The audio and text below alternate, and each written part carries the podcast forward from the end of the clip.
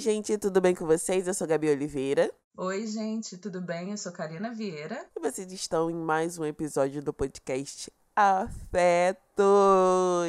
Sim, hoje nós estamos falando sobre um assunto assim que eu acho que muita gente vai se identificar e com uma pessoa que é uma das pessoas mais mencionadas nesse podcast. Larissa, se apresente. Uhul! Oi, gente! Eu sou a Lari. Eu sempre falo, eu sempre me apresento como a Lari do Twitter, que eu acho que é onde a maioria das pessoas acompanham. E estou muito empolgada para falar, fazer essa fofoquinha com vocês hoje sobre um tópico extremamente sensível. mas... ai, ai, que eu acho que a gente tem muita coisa para conversar aí sobre isso. Sim, gente, como vocês já devem ter visto no título, nós vamos conversar sobre solteirice na quarentena. Como que tá sendo essa experiência? Karina vai intermediar essa conversa, vai fazer as suas perguntas, porque eu e a Larissa, eu acho que a gente pode, né, falar muito sobre esse assunto, porque afinal, gente, eu parei de contar quanto tempo de quarentena nós estamos já. Março fez um ano, um ano e pouco já, né? De, de quarentena aí.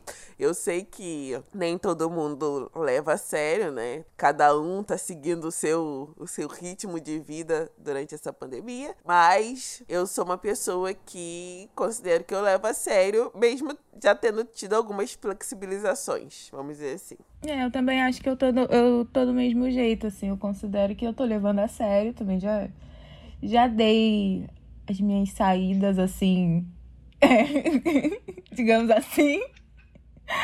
Mas todas feitas com muito cuidado. É, não me meti em nenhuma aglomeração ou qualquer coisa do tipo. E eu considero, até para entrar no assunto, que é uma coisa que eu faria de novo, assim. Eu acho que, que eu. Não é. Eu acho que eu não tô mais no estado de, tipo, não sair de casa de jeito nenhum. Óbvio que tudo tá sendo evitado o máximo possível.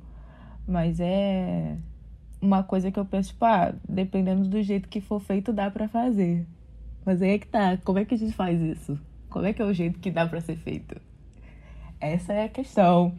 Vamos botar um aviso de gatilho nesse episódio, porque muitas pessoas ficarão sensíveis com o tema abordado. Eu, começando, começando por mim.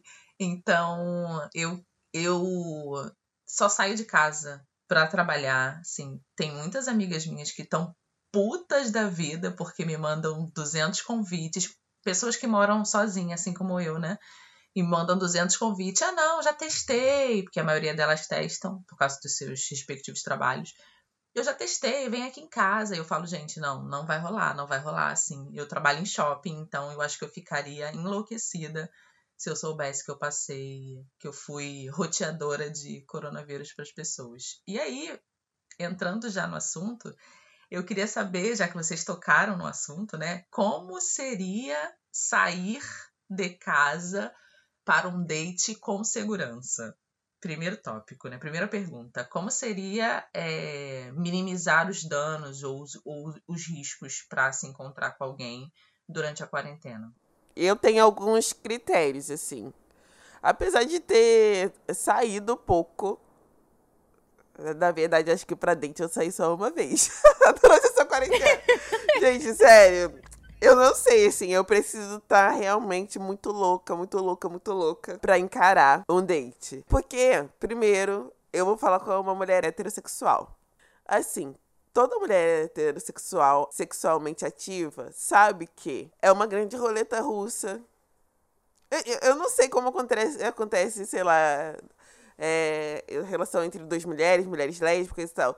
Mas nas relações heterossexuais, se você sai com 10 caras, normalmente você gosta de um, assim. É legal, mais ou menos, com um, com dois. O resto é só mesmo pra passar o tempo. E se for só pra passar o tempo, eu prefiro passar o tempo sem me arriscar, que, com os nossos amados vibradores. Mas, além disso, é, eu acho que a situação da pandemia, no geral, já me deixou com menos, com menos fôlego de vida, libido. eu já fiquei mais, tipo assim, até minha psicóloga conversou comigo. Ah, tem a questão também que eu também eh, comecei a tomar é, medicamento psiquiátrico.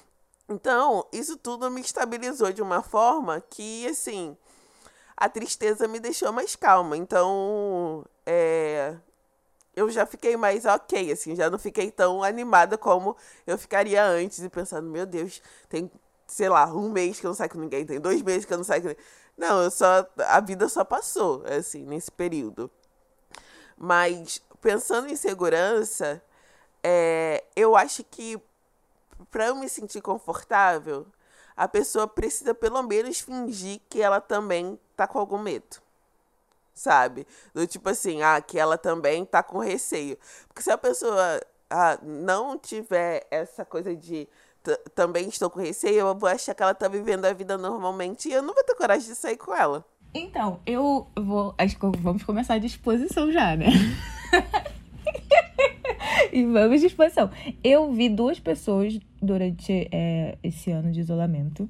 E as duas pessoas eu vi em contexto meio diferentes, assim. E um é o contexto que eu considero que eu repetiria, que é o que eu acho aceitável, assim. É, provavelmente faria de novo, e que eu acho que não vai acontecer. E o outro foi muito. aconteceu, assim, não foi um date. É, uma da pessoa, a pessoa que eu vi, assim, né, durante esses meses. Era uma pessoa que eu gostava, de fato, não, não era ninguém que eu estava conhecendo. Então, era uma pessoa que eu gostava, eu falava diariamente, então eu sabia o que a pessoa fazia todos os dias. E era uma pessoa que eu me sentia confortável para correr o risco, sabe? Eu acho que hoje o que eu penso assim de encontrar alguém é ser alguém que eu minimamente confio para correr esse risco, porque o risco vai existir, assim, não, eu não vejo nenhum cenário que esse risco não exista. Existe. Mas eu acho que a gente, eu, né, eu pelo menos penso que eu tenho que escolher se vale a pena correr pela pessoa. E a maioria dos caras não vale, porque você não sabe o que o cara tá fazendo. A maioria dos caras que eu vejo, assim, que eu já me relacionei anteriormente, que tá aí no Zap, no Instagram, que vez outra troca mensagem, eu vejo que não tá sossegado, não tá quieto. Então, assim, nem passa pela minha cabeça sair para encontrar. Então, assim, Acho que esse é o meu critério, né? Ser um cara que eu confio. E o outro contexto que aconteceu foi muito de ter acontecido, assim. Eu tinha um amigo meu se mudou e a gente foi prestigiar, né? Ele fez um, um encontro, chamou, sei lá, uns três amigos, assim, pra ir lá é, conhecer o apartamento. E era um amigo que eu já tinha ficado e acabou que rolou. Ai, não, esse é, esse é um contexto ideal, eu acho. É, tipo, acabou que eu não, eu não fui pra um date, eu não fui na intenção de, de fazer qualquer coisa, sabe? É, não, não, não pensei muito ou qualquer coisa do tipo. Mas eu acho que uma coisa não vai acontecer de novo, porque até nessa época que, que rolou essa coisa no apartamento dele, não tava. Foi naquela época que as coisas mais ou menos. que as pessoas flexibilizaram, assim, mais ou menos, né? Passaram a se encontrar com um pouco mais de cuidado e tal. E eu acho que isso não vai acontecer de novo. Então hoje eu, fico, eu, eu também me sinto no mesmo estado que a Gabi, assim, de tá tri tão triste que a libido não é mais a mesma. Eu sinto que até por conta dos hormônios, tem uma época do mês que fica tipo, meu Deus, eu tô passando mal, eu preciso resolver essa questão. Mas. Mas depois passa, assim, eu volto pra um estado de, tipo, não tem libido, estou morta. E. Morreu a libido, não tem mais o que ser. É, tipo, acho que eu estou morta. Eu tenho 25 anos e eu não sinto mais nada, assim, não sei o que rolou. A minha questão seria essa da libido, assim, como vocês estão lidando com a libido é, durante esse ano, porque a gente pode contar que tem um ano já. É, nos picos mesmo, é, é, é controlável ou é capaz de cometer uma loucura quando fica subindo pelas paredes, sabe? Cara, é, eu acho, eu ia comentar que eu acho importantíssimo a gente estar tá falando sobre isso, porque eu acho que, sei lá, as pessoas a, acabam não tocando muito nesse assunto. Mas sabe quando você escuta, é, sei lá, alguém que teve bebê e fala que eu sei que cada mulher é uma mulher, mas tem mulheres que, que têm bebês uh, de forma biológica, e aí elas falam que perderam a vontade, assim, de transar por um bom tempo e só depois voltaram. Eu me sinto meio que, não nesse sentido, mas eu me sinto meio que anestesiada de alguma forma, assim. Então, por isso que eu acho que também não foi tão, assim, não foi tão torturante é, passar por esse período, porque eu penso, É só eu ver o jornal que eu já fico. Toda alegria vai embora, assim. Então, eu não acho que eu passei a, a, esse período de quarentena todo é, numa crise depressiva nem nada disso. Mas eu acho que é um estado meio que geral de abatimento. E isso, obviamente, influencia na sua vontade. É porque Aí que tá também. Eu acho que muito da vontade de, de, de transar, de se relacionar, vem porque você tem contato com outras pessoas. Você vai num samba, e aí você olha as pessoas, aí você, né, dá, um, dá um, aquele, aquela sensação de vida. Mas aí, nesse, nessa situação que a gente tá, é, a, pessoas que não flexibilizaram né, nesse nível de eu nunca fui numa festa, eu nunca fui. Eu, eu só, tipo assim, fui em ambientes controlados, no sentido de a receber duas amigas em casa, ou ver minha família, né? Que eu também não vou, vou ser hipócrita e falar que eu não, não vi minha família esse tempo todo, mais de um ano. Ou que eu não recebi é, duas amigas em casa, três amigas. Já recebi. É, mas eu acho que essa coisa de ver novas pessoas, de, daquela coisa de, de, de estar mesmo em meios onde você encontra novas, novas caras e novos corpos, isso não tem mais. Então, eu acho que isso acaba também reduzindo um pouco a sua vontade, sei lá, a, acaba reduzindo tudo. Você está hormonalmente afetado também por, por essa situação. Sim, não, para mim também rola muito assim. É, além de achar importante a gente estar tá conversando por conta dessa honestidade sobre a libido, como tá acontecendo, é muito da gente falar também que a gente já viu outras pessoas, né? Porque parece que ainda rola muito essa coisa tipo assim, ai, é errado, as pessoas ficam escondendo que já fizeram isso, sendo que a gente já poderia estar tá falando sobre é uma redução de danos, sabe? Sobre pessoas se vendo com um pouco mais de responsabilidade, um pouco mais de cuidado, e parece que essa conversa não aconteceu, assim. Então as pessoas ficam fingindo aí, ninguém sabe se tá se tá todo mundo, tipo, um ano sem ver ninguém, se tá um ano sem, sem transar com ninguém, sem conversar com ninguém, sem considerar encontrar com alguém. E fica, tipo, um tópico que ninguém toca porque parece que você vai estar tá muito errado e você vai ser muito julgado. E eu não tenho problema algum em assumir que, tipo, eu tive esses dois momentos, assim, esse encontro que não foi um encontro que aconteceu de maneira aleatória e que eu saí de fato para encontrar uma pessoa que eu gostava muito e eu zero me arrependo. Entendo que nas duas situações eu estive em risco, mas não, não me arrependo, assim, foram coisas que eu fiz é, consciente e tudo mais. Sobre essa, essa coisa da libido, de tipo, a gente não tá vendo pessoas para mim funciona totalmente assim. Eu não tenho muito esse sentimento de ficar tipo, ah, eu queria namorar, ou eu queria ter um namorado, ou eu queria estar transando com alguém, quando eu não consigo meio que visualizar alguma pessoa para isso. E, tipo, no momento não existem pessoas. Eu não tenho conhecido caras, assim. Eu não sei como, como é para vocês e tal, se vocês costumam usar aplicativo, se vocês têm conhecido de fato pessoas do zero. Mas eu não. Isso eu posso dizer que nesse um ano inteiro eu não conheci ninguém. Tipo, eu não conversei com ninguém novo, eu não conheci ninguém novo. Eu não tive muito essa prática, não saí também pra festa nem nada, né? Nem, nem estive perto de situações assim, de conhecer pessoas novas. Então, essa falta de, de dia a dia, né? De, de ter ali a festinha, de ter o samba, de ter os ambientes para conhecer o outro reduzem completamente essa minha vontade, assim, né, de estar com outras pessoas igual eu tinha anteriormente, que, tipo, ah, eu vi alguém, então passava, tipo, poxa, queria, bonitinho esse cara, tipo, ah, queria estar com fulano X, porque eu já tinha conhecido. E no momento, não, é isso, é tristeza, aí tem o período hormonal ali que dá uma saltada, mas no resto do mês, cara, eu realmente, assim, me sinto mortinha, assim, murchinha, murchinha. Pra mim, tá... eu posso dizer que tá realmente, em alguns momentos, cara, tá tranquilo, assim. Não é uma coisa que vai, que tá me tirando do sério, eu aguento por mais um tempo. Por mais que eu saiba que não tá bom e que isso não é tão saudável, né? Que é porque a gente tá, de fato, afetado por isso, que a gente não tá bem. Eu penso, cara, se, se fosse só isso, né? Se isso fosse um grande problema, para mim não tá sendo tão problemático quanto eu pensei que fosse no começo. Eu acho que no começo eu pensei que eu fosse dar uma surtada e eu tô levando de boa, assim. Eu considero de boa. E aí a gente entra agora no tópico aplicativos. Sim, porque eu também, assim como vocês, eu acho que é extremamente importante a gente falar sobre os riscos que a gente está correndo, a redução de danos, porque como a Lari colocou, né? É, me parece que as pessoas têm medo de admitir certos comportamentos, sabendo que a gente está mais de um ano passando por essa situação. E aí eu também concordo com vocês sobre isso. É necessário, pelo menos para mim, que eu conheça alguém olho no olho, sabe? Presencialmente, assim, para que role um interesse é, para que desperte uma vontade de conhecer aquela pessoa, ou de passar algum tempo junto com aquela pessoa. E como a gente não está em ambientes sociais, né? Como a gente não está frequentando ambientes de encontro, essa aproximação e esse despertar do desejo, ele não está acontecendo.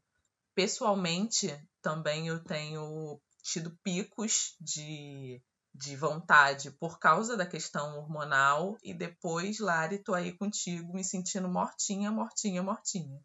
E aí a gente entra na questão dos aplicativos, é como se vocês usam aplicativos, quais aplicativos vocês usam e como eu falar estabelecer uma relação de confiança com essas pessoas, sabe? Que pode virar um date, pode ser pessoas que vocês conhecerão fora dos aplicativos porque eu confesso que me dá meio que uma agonia, assim. É, no Twitter, eu vendo uma galera que tá vivendo a vida como se não estivesse no meio de uma pandemia. E eu fico pensando, tá, se essa galera tá solteira, se ela tá vivendo a vida dela como se não tivesse numa pandemia, ela tá encontrando, pode, né, é uma suposição, ela pode estar tá encontrando várias pessoas. E aí, como estabelecer uma relação de confiança, sabe? De tipo, tá, beleza, vou me colocar em risco, mas essa pessoa não tá só se encontrando comigo, sabe? A gente tá, tá falando de coronavírus e pandemia,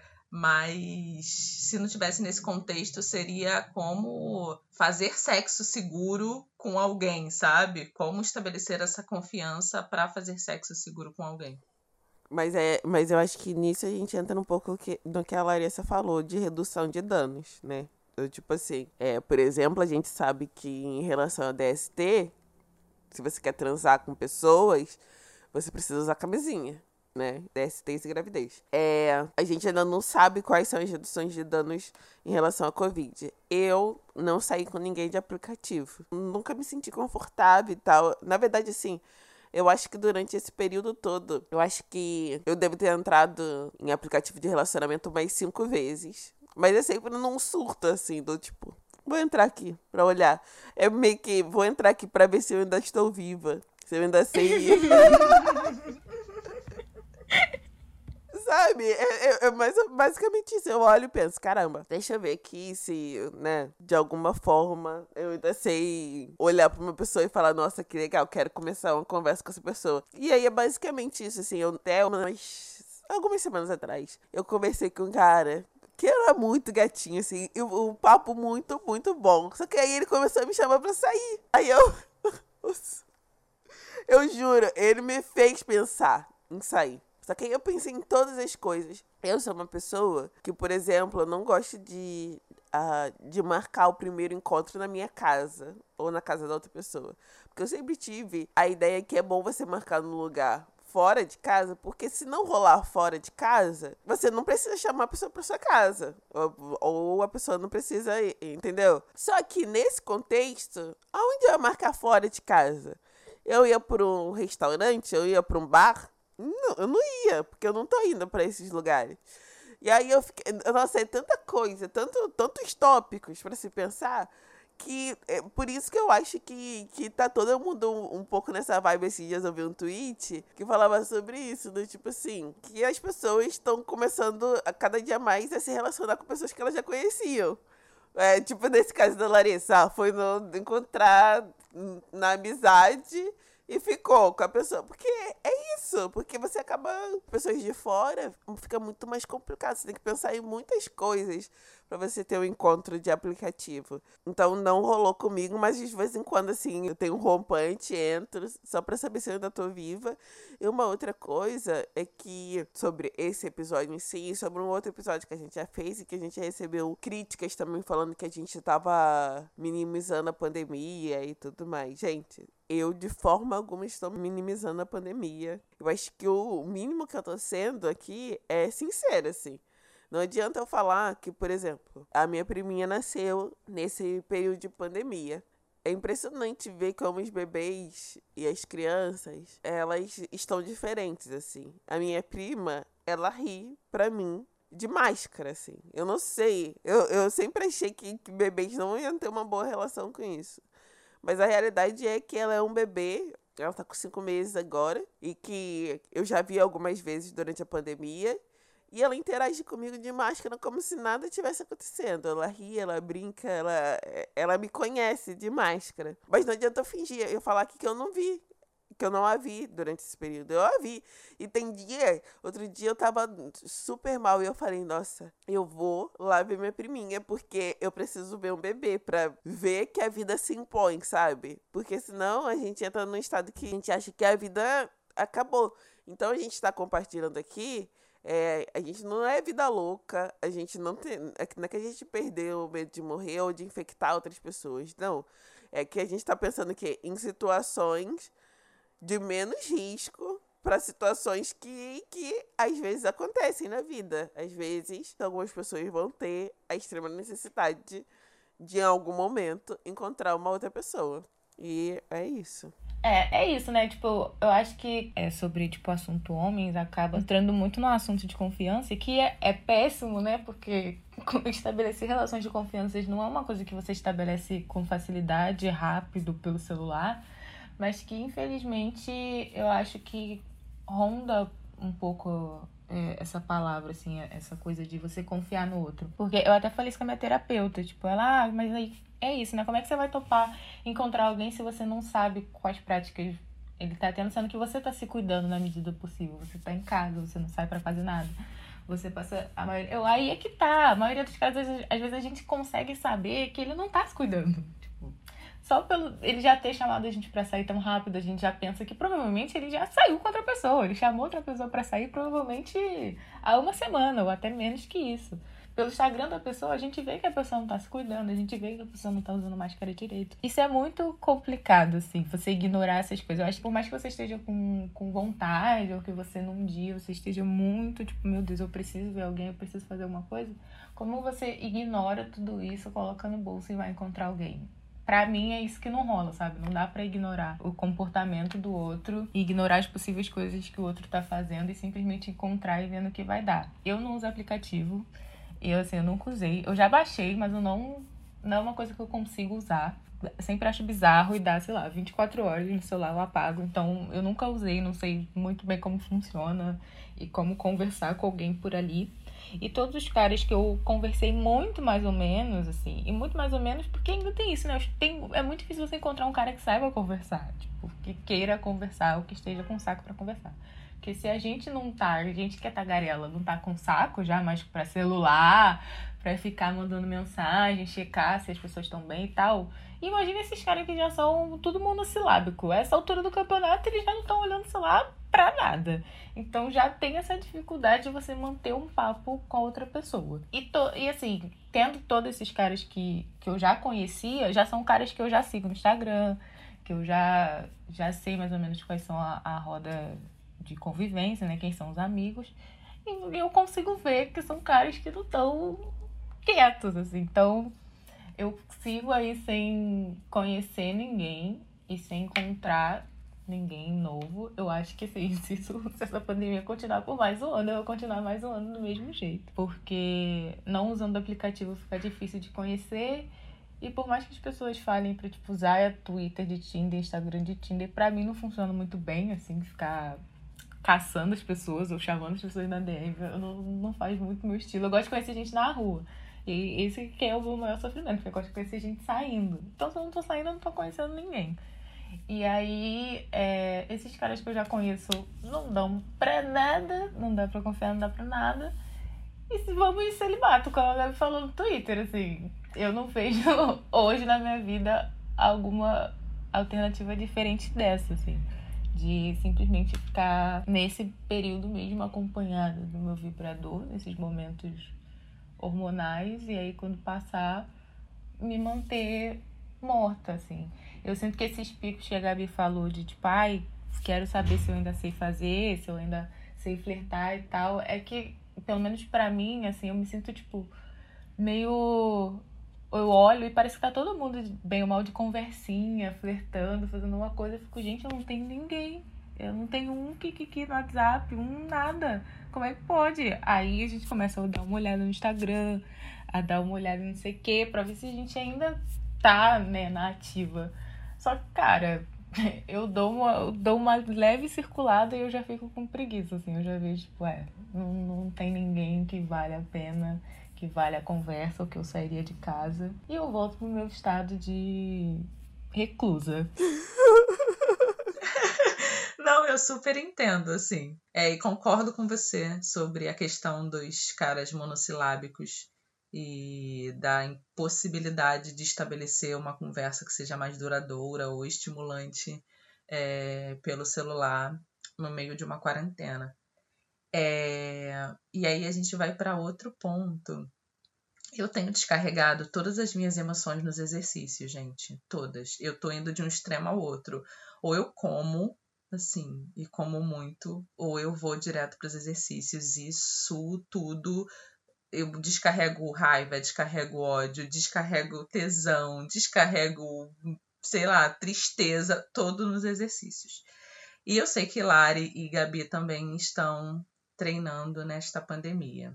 E aí eu quero saber se isso é possível para vocês, né? Como vocês estão tentando diminuir a libido também quando vê que, que não existe pessoas que vale a pena correr o risco e se exercitar, na verdade, é, ajuda a diminuir a libido.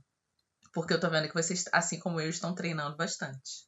Cara, é, é assim, eu sinceramente eu não tô precisando é, fazer nada para diminuir, não. Ela já tá no chão sozinha, assim. na verdade, na verdade, eu até comecei a tomar umas coisas pra ver se ela sobe. Porque eu comecei a ficar preocupada. Ai, meu Deus, eu sou uma mulher jovem ainda. Mas eu acho que a questão do treino vem mais no sentido de gastar energia, sabe? Sim. É, primeiro, por conta da ansiedade, que eu acho que quando eu não malho, eu fico muito mais ansiosa, é, no geral, com a vida. É, segundo, que pô, a gente não tá fazendo nada além de trabalhar, sabe? Então eu preciso de alguma coisa para ficar assim. Pra gastar energia, eu acho que pra mim é, o treino tá nesse lugar, assim, de gastar energia, de ter alguma mini meta, assim, porque também eu não vou ser hipócrita aqui e falar que eu treino somente pela saúde. Eu não tenho um discurso nas minhas redes, nem nada disso uh, relacionado a emagrecimento, nada disso. Mas eu acho que dentro do dentro que, do que dá para fazer nesse microambiente que a gente está vivendo, né, nesse microespaço, como a gente não tem muita perspectiva e nem muitas possibilidades de sonhar com outras coisas, agora os meus sonhos começaram a ser, ah, vi que eu consigo ter músculo, então eu quero ter músculo. São pequenas metas assim que eu comecei a colocar. Ou a ah, vi é, alguém pulando corda de determinada forma eu quero aprender a pular corda dessa determinada forma também. Então, eu acho que esse campo do exercício pode trazer algum sentido de, de controle, sabe?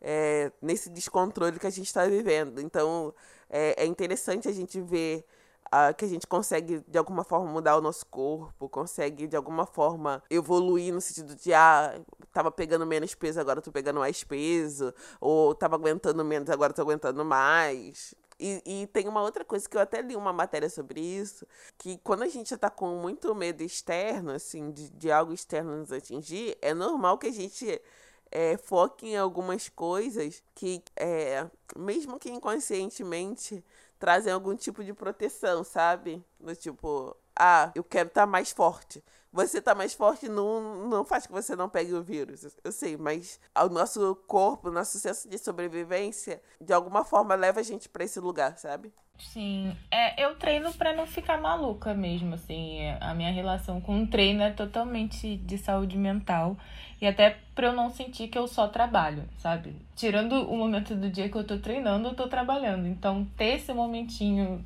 geralmente da manhã, para fazer uma coisa é um momento que eu consigo desligar minha cabeça de tudo.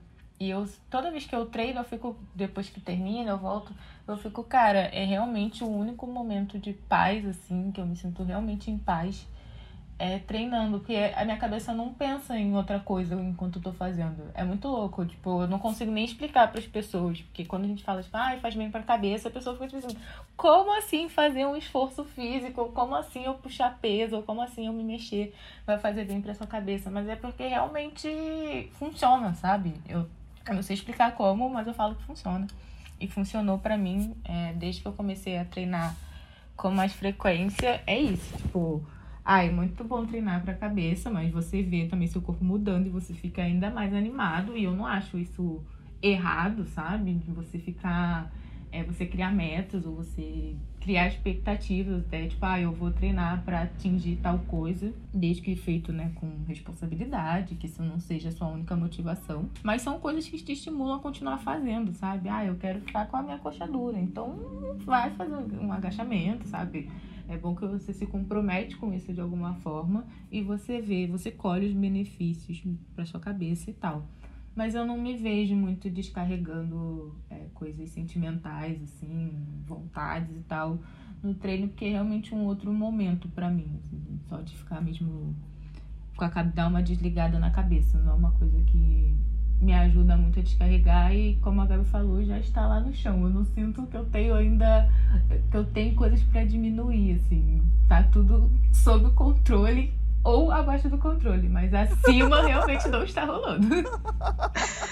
É, eu comecei a treinar por causa da ansiedade, assim. A minha psicóloga e a minha psiquiatra foram bem incisivas quando elas falaram para mim que produzir endorfina durante exercício físico seria fundamental para que os níveis de endorfina na minha, no meu corpo e na minha, na minha cabeça é, por serem baixos por causa da ansiedade, seriam normalizados. Então, eu comecei estritamente por causa da ansiedade. E sim, eu consegui estabelecer. Eu não sou uma pessoa de metas, eu não estabeleço meta. Tipo, ah, hoje eu tô fazendo, sei lá, meia hora de treino, daqui a um mês eu quero estar fazendo 45 minutos. Não, eu vou indo conforme eu vou sentindo que o meu corpo tá é, reagindo ao treino. Mas sim, eu também uso, eu uso treino para descarregar energia, eu uso treino para descarregar emoção. Então, eu sinto que se eu tô com um pico de raiva, eu treino muito mais veloz, assim, eu treino com muito mais vontade. E eu acho que é um método de controle também. É a única coisa que eu sinto que eu tô no controle. Literalmente, sabe? Que a minha cabeça e o meu corpo estão no controle. Já que eu não consigo controlar nada externo, né? é, a questão da pandemia, a questão da, da quarentena, de quando isso vai acabar e, e se vai acabar, né? Como vai acabar. Eu sinto que é, colocar o treino como rotina é estabelecer uma rotina de controle, sabe? Tipo, isso aqui, independente do que aconteça ou independente da situação que a gente está vivendo, este, esta coisa eu vou fazer todos os dias, sabe? E aí eu também consigo. É, eu ia falar deixar a minha cabeça mais tranquila no gasto de energia. Então eu não fico tão pilhada e tão focada nessa coisa de estar solteira no meio de uma pandemia, sabe? Ah, uma coisa, né? É que um, um, menino, né, que eu, eu ficava com ele antes de acontecer essa pandemia, tudo. Era o, a pessoa que eu tava ficando antes disso acontecer. E ele, da gente, eu comentando é, stories, né, um do outro, ele falou assim: ah, vamos se encontrar, não sei o quê. E eu fiquei, tipo assim, nervosa, né, porque é uma pessoa que um gatinho, dá aquele ciricutico, mas assim, roteadorzinho de Covid. Não dá nem pra ignorar que não é, porque a gente vê a no Instagram, a gente sabe que a pessoa é um roteadorzinho de Covid. Aí eu fui contar pras meninas, né? Fui contar pras minhas amigas. Falei assim, ah, fulano bem vem me chamar pra sair, que não sei o quê. Mas, tipo, pô, não dá, cara. Você tá vendo que a pessoa não tá se cuidando. Eu aqui, tranquilíssimo em casa, eu só faço meu treininho ao ar livre e volto pra casa. Não dá pra me arriscar pra uma pessoa dessas. Aí as meninas, tipo, ah, pede pra ele ficar 15 dias tranquilinho em casa. E se ele ficar 15 dias tranquilinho em casa, você encontra com ele. E, cara, eu fiquei pensando muito nisso, assim, é muito difícil, eu acho que hoje, pra uma pessoa que você não conhece, que você não tem intimidade, que você não sabe como tá sendo o dia a dia, que a pessoa nem se importa com você para fazer esse tipo de coisa, a verdade é essa, você não é uma pessoa importante para pessoa fazer esse sacrifício. Você fazer um pedido desse, tipo, ah, dá uma isolada aí por um tempo, faz um exame. você não vai, não vai fazer essas coisas. Como é que a gente vai pedir pra pessoa fazer um faz um PCR aí? Eu já tive vontade, eu não vou mentir. Não, assim, mas aí é que tá. Eu acho que essa vontade parte muito da gente. Tipo, a gente, eu acho que estruturaria tudo nisso. Tipo assim, não, vamos isolar por um tempo, aí a gente faz um PCR, aí a gente pode, sei lá, pegar um. um pra não ficar em casa. Pega um, um. Passa uns dias no Airbnb. Na minha cabeça, tudo isso dá pra fazer. Com uma pessoa que você quer muito, que você gosta tal, que você tem vontade de ver e tal. Isso, isso pra mim é o ideal, né? A, a, a pergunta inicial da Karina, tipo, ah, qual é o cenário? Em qual cenário dá para fazer isso? Para mim, esse é o cenário. Isola um tempinho, depois encontra a pessoa, sei lá, muda de casa, sabe? Passa um tempo no Airbnb, isoladinha em um outro lugar. Mas como é que você vai fazer isso com um desconhecido? Com uma pessoa que você não tem confiança, não, não, não tem nenhuma intimidade, não, não tem nada construído, sabe? Então, eu acho muito complicado. Eu achei engraçado a sugestão, tipo, pede pra ficar 15 dias. Mas, cara, não, não tem como a gente pedir isso pro outro. Tipo, quem sou eu pra fazer esse pedido? Se o cara não tem feito é, esse isolamento pela família, sabe? Fico pensando muito nisso. O cara não tem tomado cuidado pelas pessoas que ele mora, pelas pessoas que ele convive. E ele vai fazer isso por mim? Não vai fazer, sabe? Então, é realmente ignorar o convite da pessoa, se fazer de doida, falar, vou ver te aviso e sumir. E esperar aí é, tempos mais fáceis o terror da OMS não dá pra encontrar, né? Nossa, não dá pra encontrar, gente. Mas, e assim, para encerrar e voltando na pergunta inicial, eu acho que a grande coisa que me faz ficar em casa é essa falta de certeza que aquele encontro vai valer a pena. Aí eu penso, será que vai valer a pena eu me arriscar desse jeito para encontrar uma pessoa que eu nunca saí? Às vezes vai chegar lá, vai ser chato.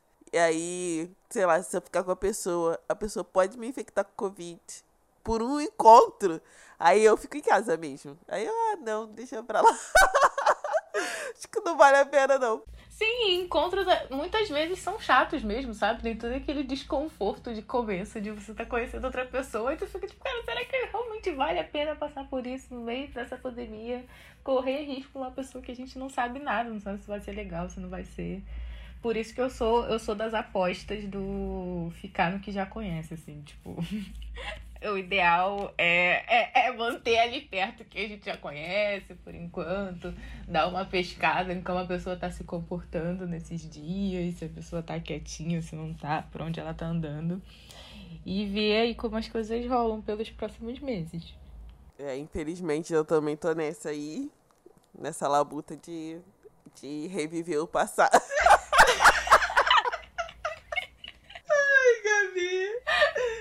É triste, meus É triste, é triste. Mas é, é a realidade da brasileira, né? Nesse momento, da brasileira solteira. Mas, Larissa, muito obrigada. Muito obrigada por aceitar participar desse episódio. Um episódio tão íntimo, literalmente.